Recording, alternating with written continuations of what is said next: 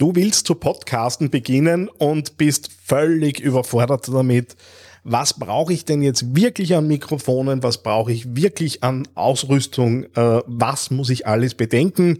Wenn dich genau diese Fragen umreißen, dann ist diese Ausgabe genau die richtige für dich.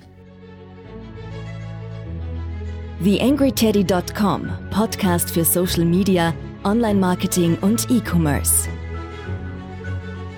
Hier ist dein Host Daniel Friesenecker. Hallo und Servus zu dieser Ausgabe des Digital Success Podcasts hier auf TheAngryTeddy.com. Wie immer, bevor wir reinstarten, noch so ein bisschen ja, Hintergrundeinblicke. Was tut sich denn gerade so im Teddy Lab hier am Boschberg? Ähm, einerseits äh, bin ich in der Vorbereitung auf das Podstart Kickstarter Programm für dieses Jahr. Der erste Termin geht am 4.3. los. Äh, was ist das Ganze? Im Wesentlichen ein Online-Gruppencoaching, wo wir in vier Terminen äh, den gesamten Launch- und Strategieprozess äh, eines Podcasts äh, eben durcharbeiten und äh, zum Abschluss dann in einem Peer Group Termin zusammenkommen, äh, Erfahrungen austauschen, uns gegenseitig natürlich äh, auch ein bisschen unterstützen am Weg Richtung Veröffentlichung des Podcasts.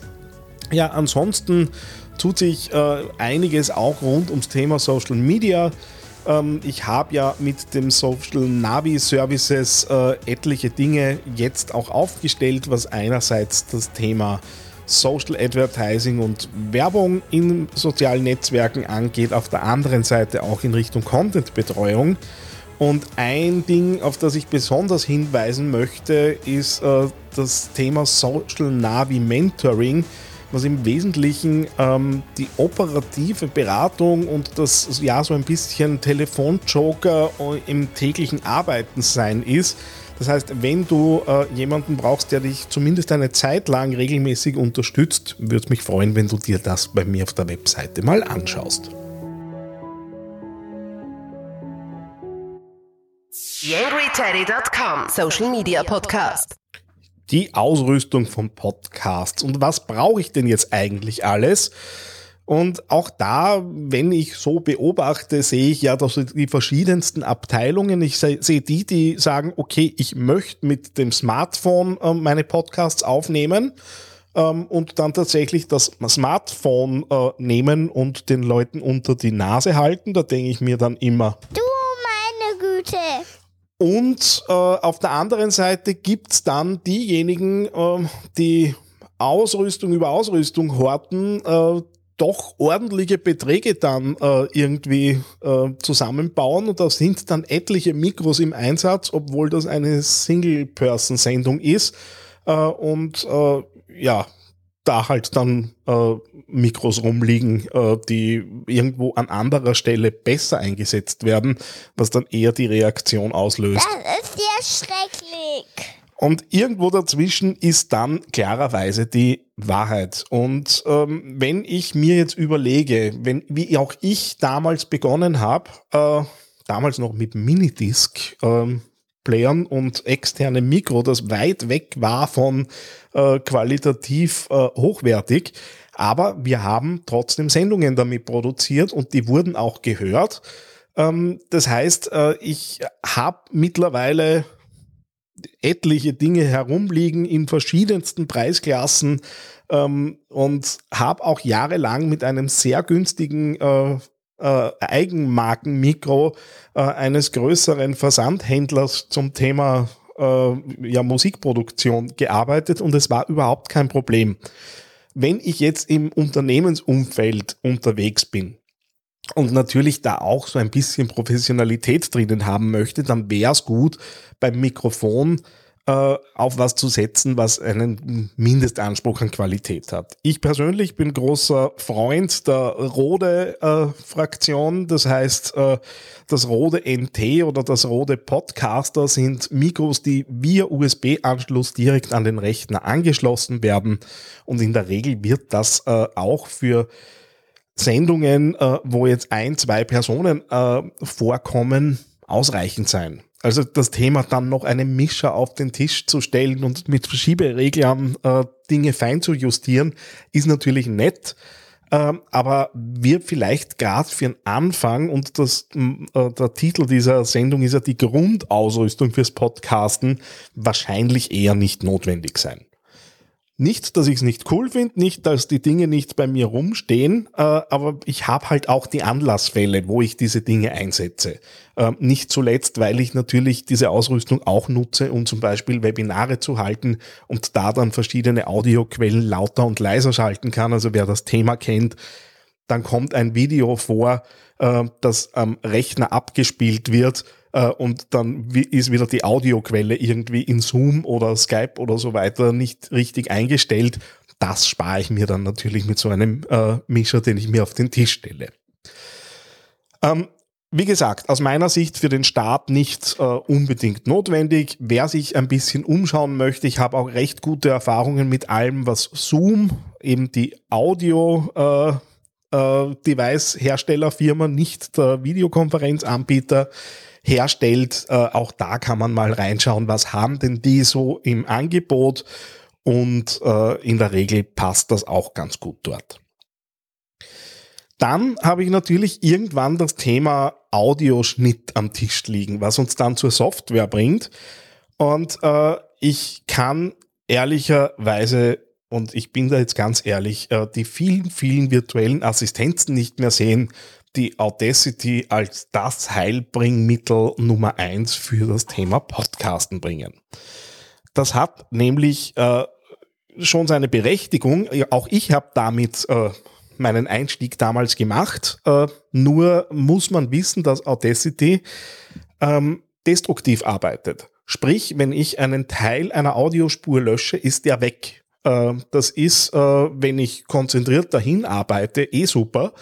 Ähm, nur ähm, wenn ich dann vielleicht draufkomme, okay, ich habe ein bisschen zu weit weggeschnitten, dann muss ich halt in der Produktion äh, wieder ja, zurückrudern. Und das ist äh, zeitaufwendig, bringt nichts.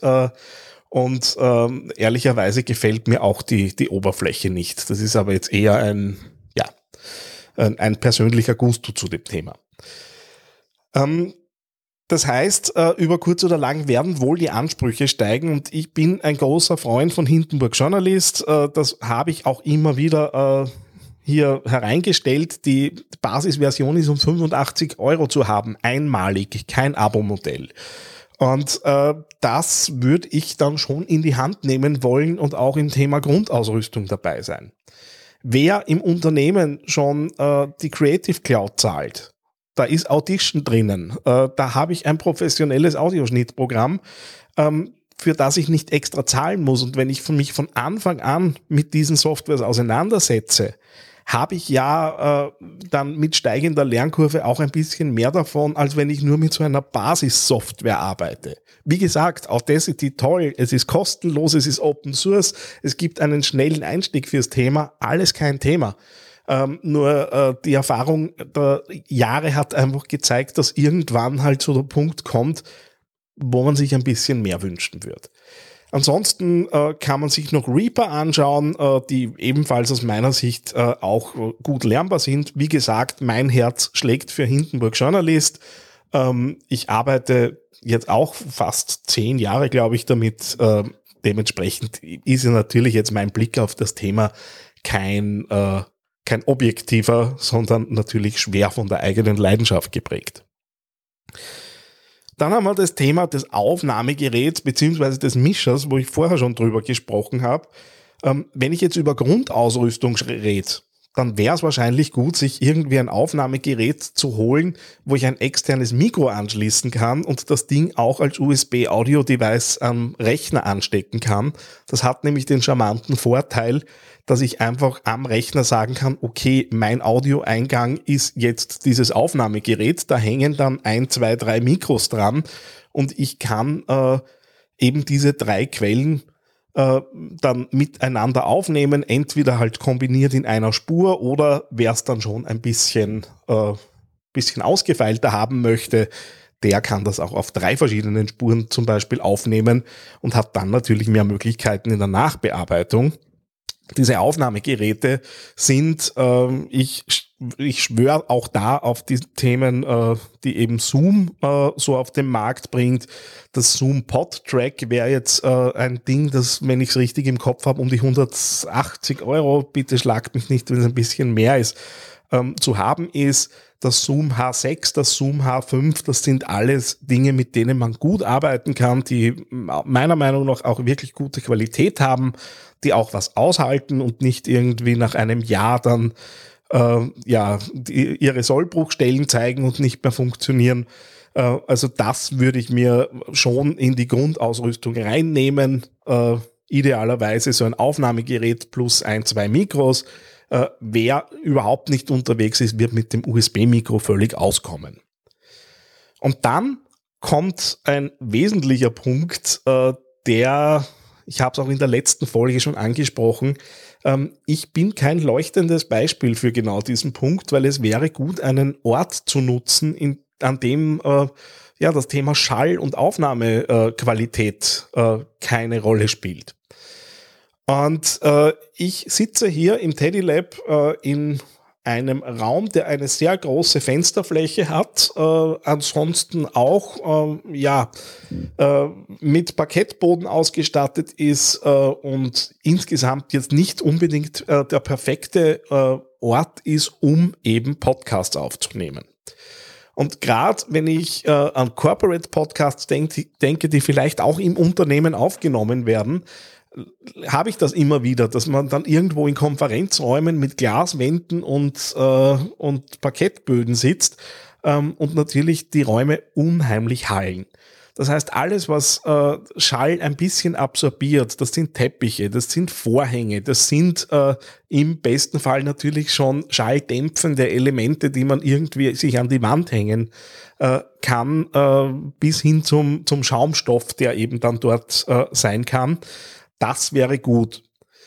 Ansonsten ein beliebter Ort, äh, um Podcasts aufzunehmen, könnte der eig eigene heimische Kleiderkasten sein, weil da rede ich letztendlich in Textilien hinein und da hat der Schall natürlich relativ wenig Chance. Wer, wenn das äh, ja ein bisschen zu abgefreakt ist, der kann sich auch ins Auto setzen, weil Autos üblicherweise auch eine relativ gute Akustik bieten äh, und äh, dann nehme ich halt da drinnen auf. Kenne da auch äh, die eine oder andere Reportage über journalistisches Arbeiten, wo tatsächlich Nachvertonungen von TV-Beiträgen äh, im Auto dann stattfinden. Das äh, so ein paar Hinweise, ein paar Impulse, äh, wie ich das sehe. Was ist denn jetzt so, sind denn die Grundlagen an Ressourcen, die ich irgendwie brauche, um so einen Podcast zu starten?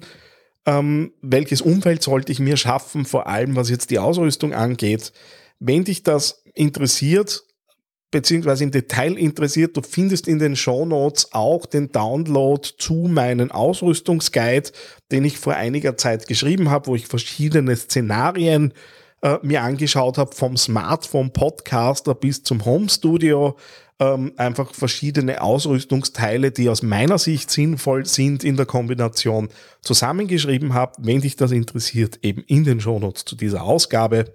Ansonsten der Hinweis, äh, das Podstart Kickstarter Programm gibt's nicht nur als Gruppencoaching, sondern wenn du möchtest, arbeite ich natürlich auch mit dir persönlich und deinem Unternehmen und begleite euch da im Weg Richtung Unternehmenspodcast. Freut mich, dass du dabei warst in dieser Ausgabe. Bis zum nächsten Mal. Dein Daniel Friesenberger. So, wie schaut's aus? Hat dir diese Folge gefallen, beziehungsweise bist du zufrieden damit, was hier im Podcast in aller Regelmäßigkeit passiert? Wenn ja, dann würde es mich freuen, wenn du dir ganz kurz Zeit nimmst, auf Apple Podcasts oder auf Spotify gehst und dort eine 5-Sterne-Bewertung hinterlässt. Das ist letztendlich das, was mich einerseits motiviert, äh, immer weiterzumachen und auf der anderen Seite gibst du damit anderen Leuten auch die Chance, äh, diesen Podcast zu entdecken, weil eben dann entsprechende Platzierungen natürlich daherkommen können. Vielen Dank, wenn du dir kurz Zeit dafür nimmst, freut mich natürlich sehr. TheAngryTeddy.com Podcast. Podcast. Nähere Informationen auf TheAngryTeddy.com oder auf Facebook.com slash TheAngryTeddy.